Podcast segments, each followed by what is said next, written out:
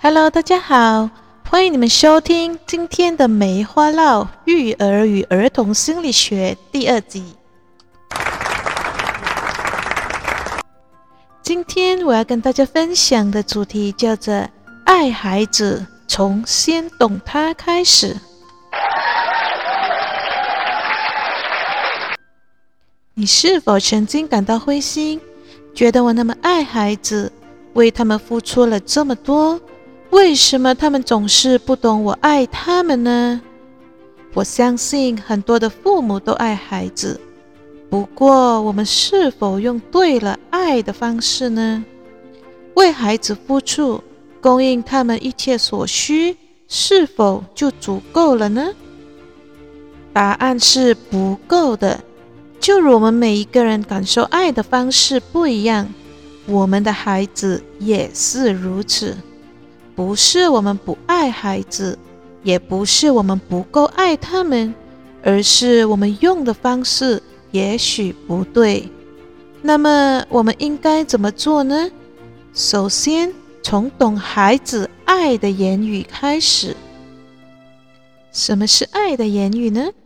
爱的言语是由盖瑞·窍门 （Gary Chapman） 所介绍的理论。根据这个理论，每一个人给予爱和接受爱的方式都不一样。我们每个人有一个主要爱的言语。和一个次要爱的言语。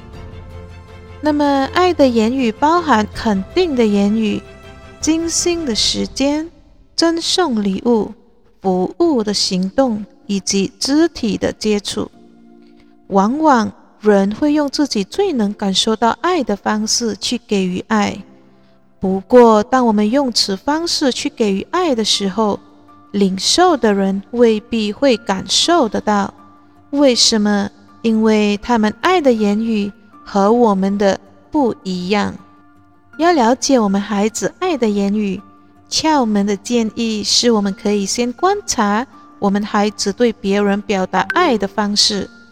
就比如说，如果我们的孩子爱的言语是服务行为，那么为了讨好或让我们开心，他们会主动帮忙做家务等。因为在他们的认知里面，只要我帮忙就是爱爸爸妈妈的表现，也因此，他们也希望我们用一样的方式来表达我们对他们的爱。也因此，当他们有需要的时候，我们应当放下我们手上的工作去帮助他们。除此之外，如果你的观察里面发现孩子很喜欢拥抱，他们很喜欢跑来你身边，总是抱着你。那么，他们爱的言语也许就是肢体的接触。那么，我们就可以多多的抱抱孩子，摸摸他们的头，或者是牵起他们的小手。通过肢体的接触，他们会感受到被爱。那么，也一样的，我们也能够去观察我们的孩子是否喜欢给我们花上时间。那么，他的爱的言语，也许就是精心的时间，又或者是说，我们的孩子很喜欢说一些鼓励的话语。那么，我们就能够通过给予他们肯定的言语，多多去鼓励他们，称赞他们，来表达我们对他们的爱。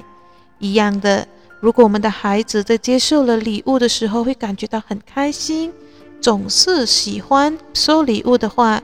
那么，他们爱的言语就是赠送礼物，我们就能够通过他们的爱的言语来去表达我们的爱。当然，如果观察了你还是觉得有一点搞不懂，其实从网上我们可以免费让孩子做这一个爱的言语测试。通过测试，我们就可以更加的去准确理解我们孩子爱的言语是什么。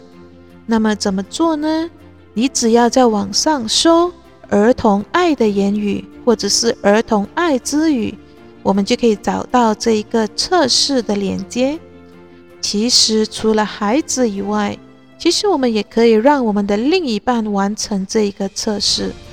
一样的，犹如爱孩子，先懂他们爱的言语开始。我们爱我们的另一半，也应当从懂他们爱的言语开始。只要用对了爱的方式，我们表达爱，并且让领受的人懂我们的爱，就变得更加的容易了。